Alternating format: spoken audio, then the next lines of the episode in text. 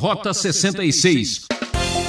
Não é o fim da linha. Vai ter aí uma, uma repescagem no processo. Vamos entrar no tapetão, inventar alguma coisa assim, né? Nós vamos resolver isso de uma outra forma. Tem alguma coisa que vocês não observaram.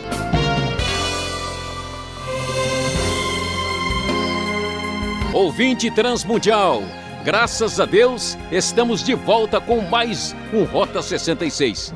Estamos na série Profeta do Antigo Testamento e hoje um programa todo especial encerrando mais uma etapa em nossa jornada no livro do profeta Isaías. E o professor Luiz Saião fala sobre juízo final, salvação sem igual. São os capítulos 62 até 66. Estudando os profetas, compreendemos que o mundo está nesta situação porque prefere viver em desobediência à palavra do Criador. E você? O que espera do seu futuro? Confira a partir de agora o que acontecerá àqueles que confiam nas promessas eternas. Você tem acompanhado o livro de Isaías e pode lembrar de todo o movimento que o livro apresenta nos falando desde a chamada de Isaías até as suas primeiras mensagens, falando do julgamento de Deus que vinha sobre Samaria, sobre Jerusalém e também sobre as nações, e como Deus traz a sua mensagem chamando o povo ao arrependimento.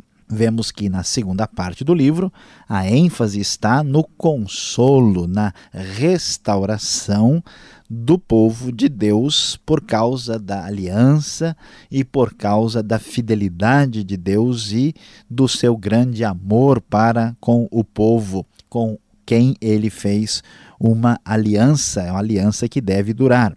E por isso, na parte final de Isaías, nós vamos observar uma espécie de ênfase dupla. Haverá, por causa da justiça divina, sem dúvida, um julgamento, um julgamento final que cairá sobre os perversos. Mas esse Deus bondoso, o Deus que anuncia a era messiânica, que anuncia a grande salvação, também trará o que estamos chamando aqui de salvação sem igual. Por isso, quando lemos a NVI, no começo do capítulo 62, o texto sagrado desfila as seguintes palavras: Por amor de Sião, eu não sossegarei, por amor de Jerusalém, não descansarei, enquanto a sua justiça não resplandecer como a alvorada e a sua salvação como as chamas de uma tocha. As nações verão a sua justiça e todos os reis a sua glória. Você será chamada por um novo nome que a boca do Senhor lhe dará. Será uma esplêndida coroa na mão do Senhor, um diadema real na mão do seu Deus. Não mais chamarão abandonada nem desamparada a sua terra. Você, porém, será chamada Efzibá que significa o meu prazer, a minha alegria está nela, né? E a sua terra, Beulá. Beulá significa mulher casada, pois o Senhor terá prazer em você e a sua terra estará casada. Assim como um jovem se casa com uma noiva, os seus filhos se casarão com você. Assim como o noivo se regozija por sua noiva, assim o seu Deus se regozija por você. Aqui vemos Deus enfatizando a sua relação de fidelidade, de amor, prometendo que a sua mão de bênção estará sobre o seu povo, assim como acontece numa relação matrimonial, uma figura muitas vezes utilizada em Isaías e também em outras partes das Escrituras. E esta promessa divina ainda é enfatizada. Veja, por exemplo, o versículo de número 11: O Senhor proclamou aos confins da terra, digam à cidade de Sião: Veja, o seu Salvador vem, veja, ele traz a sua recompensa e o seu galardão o acompanha. É isso que vemos: salvação sem igual por parte do Deus amoroso da aliança eternal que se destaca no texto bíblico. No entanto, esta figura divina não é a única que vai aparecer nesses textos. Veja, por exemplo, o capítulo 63. Abre de maneira bastante dura e até assustadora. Diz o texto: Quem é aquele que vem de Edom, que vem de Bosra, com as suas roupas tingidas de vermelho? Quem é aquele que, num manto de esplendor, avança passos largos na grandeza da sua força? Sou eu que falo com retidão poderoso para salvar. Porque tuas tropas estão vermelhas como as de quem pisa uvas no lagar? Sozinho pisei uvas no lagar das nações, ninguém esteve comigo. Eu as pisoteei na minha ira e as pisei na minha indignação. O sangue delas respingou na minha roupa e eu manchei toda a minha veste, pois o dia da vingança estava no meu coração e chegou o ano da minha redenção. Deus aparece não só como aquele que traz a salvação sem igual, mas também um julgamento final.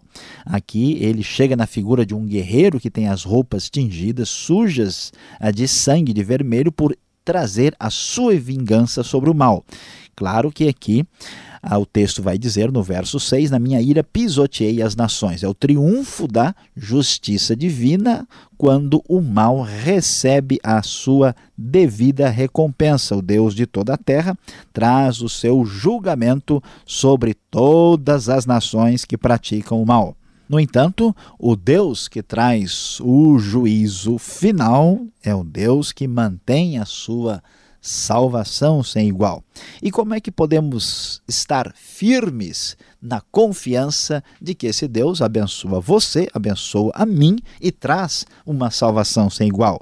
Porque Deus já comprovou isso quando agiu no passado. Por isso o texto vai entrar no túnel do tempo, vai viajar para os tempos de outrora.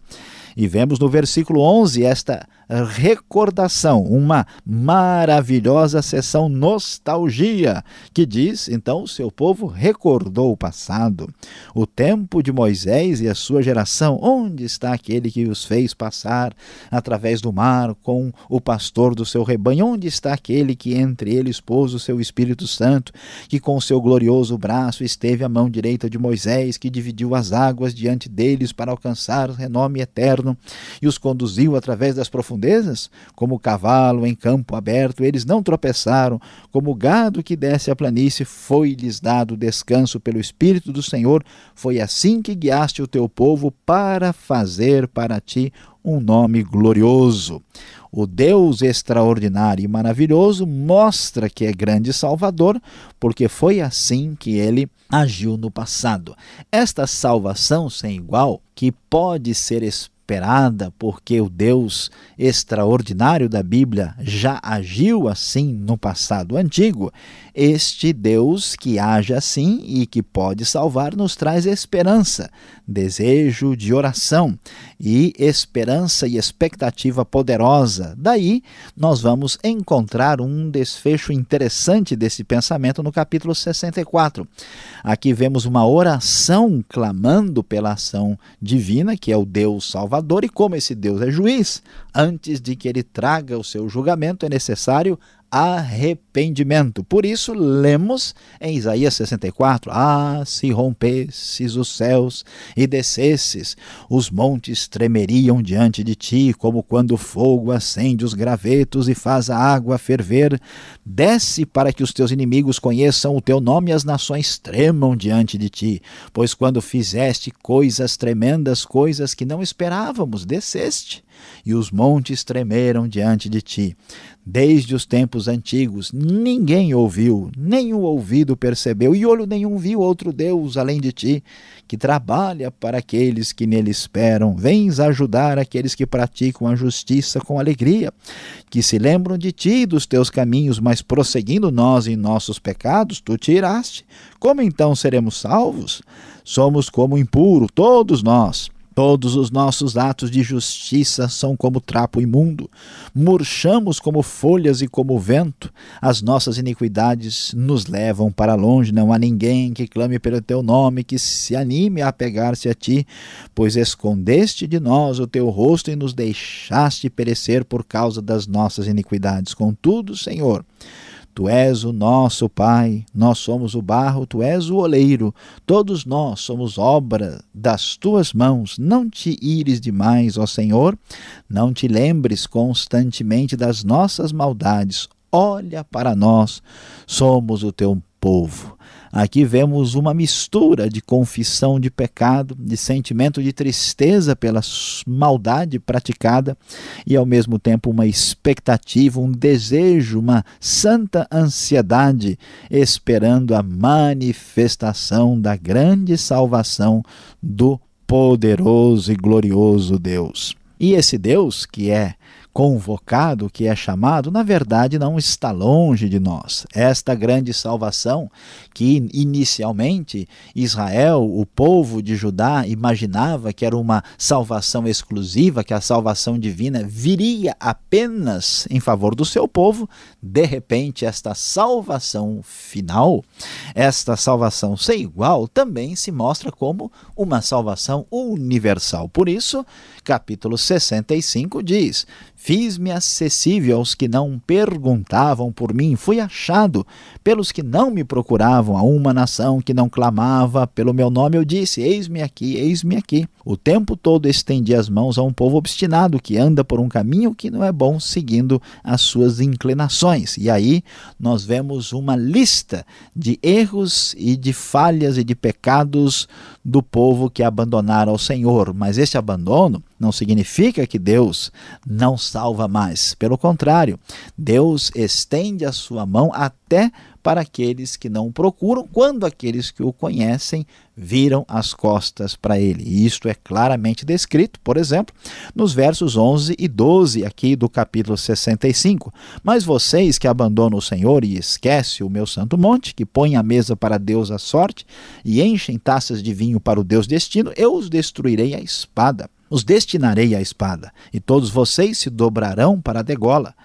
Pois eu chamei vocês, nem responderam, falei e não me deram ouvidos, vocês fizeram mal diante de mim e escolheram o que me desagrada. E então, depois de apresentar esse cenário que mostra essa separação, essa bipartição entre o bem e o mal, surge no final de Isaías as últimas palavras extraordinárias e maravilhosas que prometem a salvação sem igual e a vitória triunfal do Deus eternal. Veja a promessa que aparece no final do capítulo 65. Pois vejam, diz o verso 17: Criarei novos céus e nova terra, as coisas passadas não serão lembradas, jamais virão à mente. Nunca mais haverá nela, agora nesta época de redenção, uma criança que viva poucos dias e um idoso que não complete os seus anos de idade. Quem morrer aos 100 anos ainda será jovem, e quem não chegar aos 100 será maldito. O anúncio simbólico da era messiânica. Antes de clamar, eu responderei. 24. Ainda não estarão falando, eu os ouvirei. O lobo e o cordeiro comerão juntos, o leão comerá feno como boi, mas o pó será comida da serpente. Ninguém fará mal nem destruição em todo o meu santo monte, diz o Senhor. E esta promessa de salvação, de plena restauração, culmina no capítulo 66, quando o foco da atenção se volta para o povo da aliança. Quem já ouviu uma coisa dessas? Quem já viu tais coisas? Pode uma nação nascer num só dia ou pode-se dar à luz um povo num instante? Pois Sião ainda estava em trabalho de parto e deu à luz seus filhos. Acaso faço chegar a hora do parto e não faço nascer? Diz o Senhor. Acaso fecho o ventre sendo que eu faço dar à luz? Pergunta o seu Deus. Regozijem-se com Jerusalém e alegrem-se por ela, todos vocês que a amam. Regozijem-se muito com ela, todos vocês que por ela pranteiam, pois vocês irão mamar e saciar-se em seus seios reconfortantes e beberão à vontade e se deleitarão deleitarão em sua fartura. No meio da ameaça de um julgamento final, surge ainda mais bela e destacadamente a salvação sem igual, porque Deus, o Senhor da história, o grande Salvador, será o grande vencedor com seus remidos, com aqueles que são salvos nesse momento triunfal.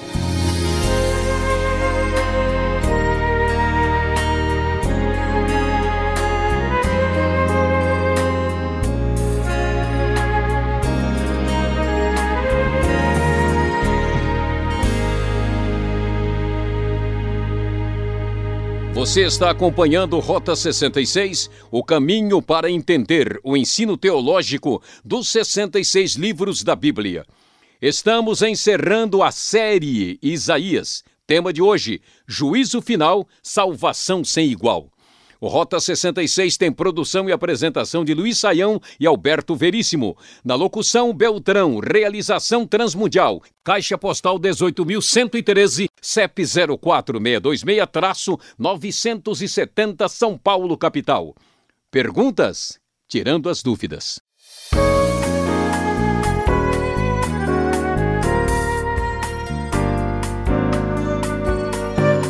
Voltamos agora com as perguntas aqui na exposição de Isaías 62 até 66, parte final desta jornada pelo livro do profeta Isaías. Professor Luiz Saião, ouvindo a sua explanação, sua explicação e lendo as promessas que são feitas aqui pelo profeta, eu chego a alguma conclusão. A promessa de salvação divina demorou vários e vários séculos. Como esperar tanto tempo assim? Faz sentido uma coisa dessa, uma promessa que é para outras gerações lá para frente? É, pastor Alberto, de fato, a gente como vive numa sociedade imediatista, né, que a gente quer assim a coisa pronta e resolvida para ontem, né? A gente ouve um negócio desses assim na Bíblia, parece nem fazer sentido, mas Vamos raciocinar aqui com um pouquinho mais de calma e atenção para a gente entender o que acontece. Veja, pessoal, o povo, está assim desesperado e aborrecido porque eles estão imaginando o seguinte: é o fim de tudo. Chegamos ao fim da linha. Não tem mais jeito, né? O último jogo é amanhã e nós já estamos na segunda divisão. Não tem o que fazer. E, e aí o que acontece? A Síria vai destruir o reino do norte, né? a Babilônia vai destruir o reino do sul. Então tem um monte de perguntas na cabeça deles. Olha, a ira de Deus caiu sobre nós, né? será que é a ira final? Ah, nós, é, Deus não nos protegeu, não permitiu que eh, Deus permitiu né, que essa invasão acontecesse, será que a aliança dele acabou? Será que é o fim de tudo? Então, neste momento é que aparece a figura do profeta, particularmente Isaías, né, que enfatiza o fato do Senhor ser salvação. Então, o que, que o profeta está dizendo em primeiro lugar que faz sentido para eles? Olha, pessoal, não é o fim da linha vai ter aí uma, uma repescagem no processo. Nós vamos, né? Vamos assim, vamos entrar com, no tapetão, né, tá alguma coisa assim, né? Nós vamos resolver isso de uma outra forma. Tem alguma coisa que vocês não observaram. Que Deus né, vai contabilizar uns pontos aqui que a gente não estava imaginando. Então, não é o fim da linha. Ainda há esperança, quer dizer, Deus não virou seu rosto contra o povo para sempre. E depois é o seguinte: Deus está dizendo, ó, esta salvação que Deus vai trazer, ela vem como uma restauração. Essa restauração é mais ou menos próxima, né? Então o povo está dizendo, está vendo o seguinte: nós vamos para a Babilônia, nós vamos para a Síria, mas não é o fim de tudo, porque o povo vai retornar, Jerusalém será reconstruída. Então existe uma promessa de que a mão de Deus continua abençoando o povo da aliança. Vai haver uma restauração e aí é que vem o presente escondido. Né? Essa restauração não é simplesmente o povo voltar para a terra. Vai chegar um momento em que vai haver uma nova ordem de coisas e a salvação de Deus será completa, total né? e sem igual. Então, uh, essa perspectiva é que é ainda embrionária né, e está escondida no Antigo Testamento e que se revela na sua totalidade no evento messiânico com a vinda de Cristo. Olhando a coisa dessa perspectiva, a gente percebe que faz muito mais sentido. Agora, já que a nossa uh, figura de linguagem, a nossa ilustração é meio futebolística, é a mesma coisa que dizer o time está ruim, mas o culpado é o presidente do time, é o técnico, porque no capítulo 63, lá no verso 17, o povo afirma que Deus os fez desviar dos seus caminhos. Então, faz sentido uma acusação dessa? Olha, a culpa é de Deus, não é nossa. Nós, a gente estava até aqui andando razoavelmente, mas Deus nos fez tropeçar. Pois é, pastor Alberto, vamos dar uma olhadinha lá nesse texto, né? O, o povo está se lembrando do que Deus fez no passado, né? Da sua ação poderosa em favor de todos. E ele pede né, a Deus que olhe dos altos céus, né, e aí diz: Tu és o nosso Pai, Abraão não nos conhece, Israel nos ignora, Tu, Senhor, és o nosso Pai, desde a antiguidade te chamas nosso Redentor. Por que, Senhor, nos fazes andar longe dos teus caminhos, endureces o nosso coração para não termos temor de ti? Volta por amor dos teus servos, tal, e clama ao Senhor. Pode parecer estranho, mas é um conceito importante que surge da teologia do Antigo Testamento. Se Deus é tudo aquilo que a gente sabe que Ele é, Deus é poderoso, Deus é onisciente, onipotente, onipresente, não há dúvida que até os nossos desvios e falhas estão aí debaixo do controle e domínio uh, soberano de Deus. Então, quer dizer, quando a gente falha, erra e peca, Deus não fica surpreso no sentido absoluto e diz: Puxa, olha o que o pessoal está fazendo, nunca imaginei, o que, que eu vou fazer agora? Deus sabe de tudo e tem o controle da situação. No entanto, não se pode deixar de enfatizar que, na hora em que muitas vezes se diz isso, o próprio povo diz isso, é uma maneira também de se eximir das suas próprias responsabilidades. A gente vai encontrar isso lá no Novo Testamento, com aquele famoso texto que diz: Vamos continuar no pecado para que a graça aumente? Se Deus é bom, então vamos pecar mais para que ele perdoe mais e ele seja um grande perdoador. Então, isso tem que tomar um cuidado que não é porque é fato que Deus, na sua bondade e sabedoria, permite que a gente fale e tem isso sob controle e domínio, a gente não deve com isso dizer, não, eu fiz isso, foi Deus que mandou e não tem nada a ver com a história, a responsabilidade é dele. A gente pode fazer com que qualquer atributo e qualidade de vida seja mal entendido ou torcido para a, o nosso próprio proveito e vantagem. É uma espécie de malandragem hermenêutica. Tem que tomar cuidado com isso. Tá certo, vamos tomar todo cuidado. Agora, o que podemos dizer desse novos céus e nova terra? Porque parece que o tempo de vida lá é bem melhor, superior, a qualidade de vida é aquilo que a gente procura. Veja só, um jovem aos 100 anos, puxa vida, ele vai estar tá com todo vigor. É possível uma coisa dessa? Vai acontecer mesmo? Eu quero ir para lá. Pastor Alberto, olha, é, de fato a gente deve entender em primeiro lugar que os evangélicos ou os estudiosos protestantes, os cristãos, né, leem esse texto e eles separam, né, alguns entendem isso como algo literal que vai acontecer no milênio, no futuro. E outras pessoas acham que é difícil que isso seja muito literal pela linguagem eh, simbólica e poética de Isaías. E aqui, de novo, no versículo 25, vai falar que o lobo e o cordeiro comerão juntos, o leão comerá feno como boi e tal. Então, ah, entendem que o texto não pode ser lido exageradamente de modo literal. E eu acho que isso faz sentido, tem que tomar cuidado com o excesso de literalismo aqui. Uh, a questão é que como vai haver a restauração de tudo, que nível de restauração vai ser restauração completa. Então há a menção de novos céus e nova terra, que aparece de novo no Apocalipse. A palavra de Deus não fecha essas coisas para nós, ela deixa meio em suspenso. Ninguém sabe com certeza como vai ser o tempo escatológico do fim. Pode ser que nós vamos ter aqui uma espécie de preâmbulo na terra e um desfecho na eternidade nos céus, isso ainda é duvidoso, os detalhes disso.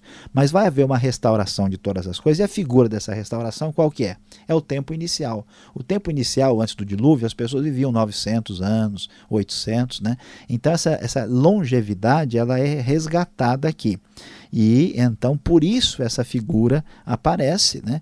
mas nós não temos parâmetros para saber se esta é uma figura tirada da Bíblia para mostrar a bênção sem fim ou se isso será literal. Vamos aguardar e esperar até o final. Bom, mas ainda não é o final do programa. Você chega mais perto. Vem agora a aplicação desse estudo para você.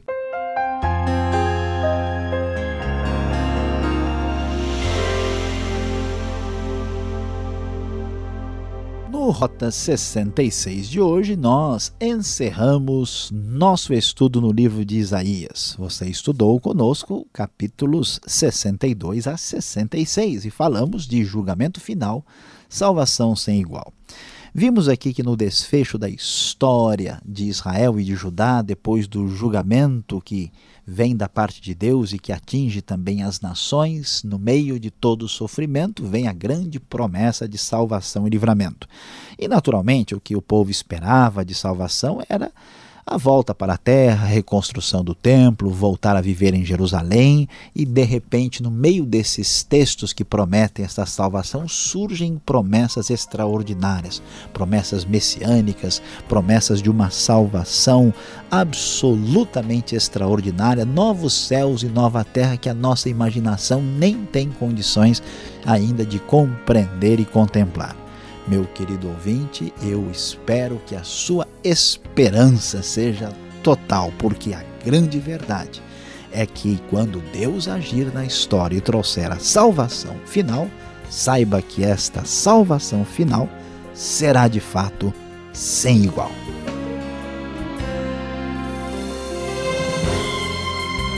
Fim de mais uma série aqui no programa Rota 66. Já estamos trabalhando e vem aí mais um profeta.